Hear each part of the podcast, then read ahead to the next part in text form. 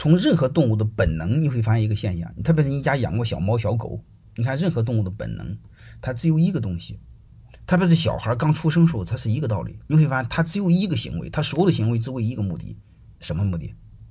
活着。能听明白了吗？你比如那个鹰，很多鸟，你会发现它生了很多小鸟的时候，它们有的鸟它是相互争的，就是把别的鸟给推出去，从树上的鸟窝推出去，摔死，只剩下一个。但是那些鸟有的眼睛都没睁开，你说它会思考吗？它不会思考，那叫啥？本能。所以人的基因，它为了它的基因可以存在下去，它必须有一个，它必须有一个表现形式叫自私。就是它的人性呃动物性一定是自私，但是它的动机是什么？是为了活着。能听明白了吗？如果它没有这种本性，没有这种动机的话，各位这个物种没了。你比如人类，他不热爱自己的孩子，他热爱小狗，你会发现，要按这个逻辑，人早绝种了。就是因为每一个物种都热爱自己，然后它的基因才能传承下去，好吧？所以我们一定要看。任何动物性第一本性一定是求存，它的动机是求存，它的表现形式是自私。能听懂了吧？有一本书叫《自私的基因》，你们一定要把它看明白，就是如此简单。这是最最底层的。那你说人为什么还有还有还有慈善还有关爱呢？人的人性的第二性，它有同情心。同情心干什么？都和血缘有关系。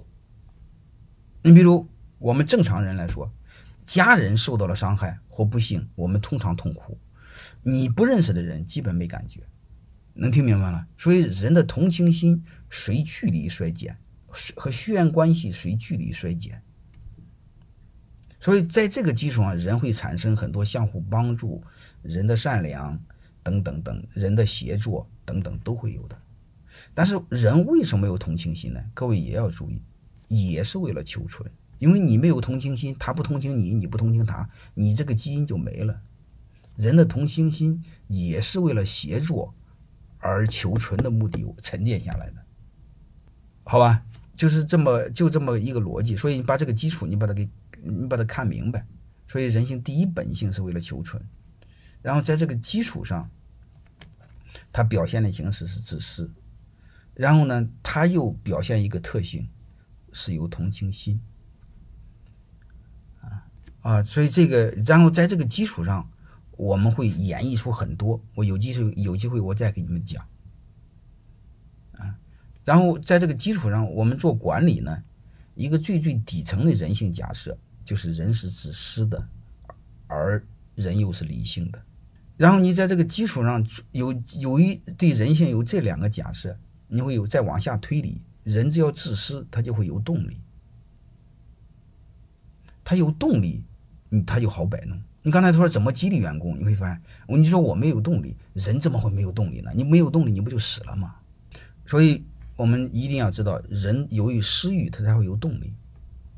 当然，私欲又分很多层，这就是刚才说的那个马斯洛的定律，分五层啊，高的话到六层。然后另外呢，还有一个人是理性的。人只要理性的话，就会实现在去追求私欲、追求个人利益的基础上，可以实现个人利益和组织利益的协同，就是组织利益和个人利益的一致化，然后管理就会变得简单。所以你会发现，一定要把这个事给搞明白。